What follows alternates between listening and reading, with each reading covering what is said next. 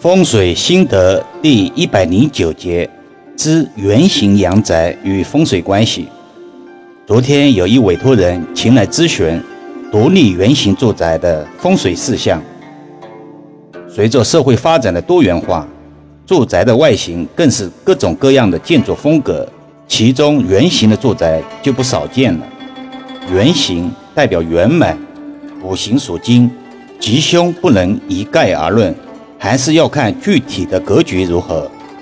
如果整个住宅四周都呈圆形，这在风水中容易造成缺角、内部格局矛盾，则不吉。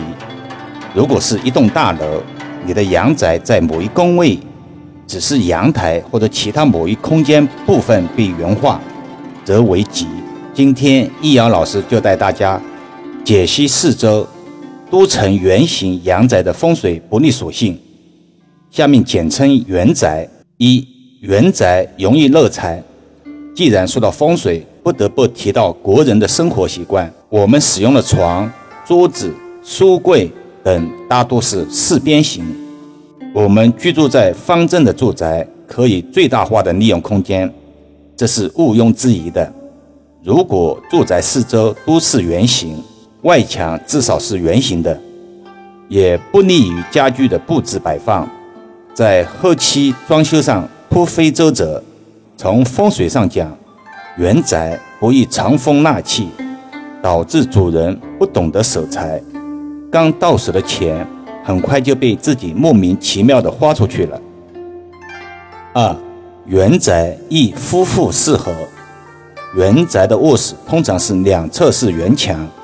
两侧直墙，夫妇的床头后面必然是圆形墙壁，导致床后无靠，床事不顺，同床异梦之象。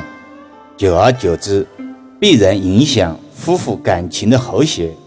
有人不禁会问：那各自一个圆床不就行了吗？易遥老师在此只能呵呵两声。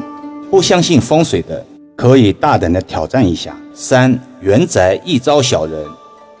中国的传统住宅讲究市余市政为本，如果是选择圆形的房子，在参加工作前期可以帮助顺风顺水，不断发展。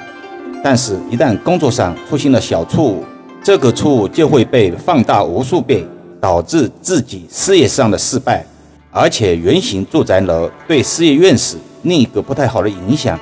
就是更容易招惹小人的暗算，阻碍事业前进。四原宅不易聚财。中国传统的房型强调均衡有序，之所以用两根柱子当做梁柱，就是要把天地分开，中有空隙，如同阴阳两极分开，中间更有原因吸收日月精华。而圆形房子则完全打破了这种均衡，房主往往赚钱容易。却不懂得守财，刚到手的钱往往不久就被自己挥霍出去了，不懂得结占钱财、理财致富。另外，居住在圆形房子中的屋主经常会觉得身体劳累，这是因为圆形住宅镇压不住邪气，不能像传统的四方的宅子一样吸收日月之精华，所以时间一久，屋中积累的阴气也会越来越多，对宅主的不良影响。也就越发明显。如果是长时间累积，对精神也会有影响的。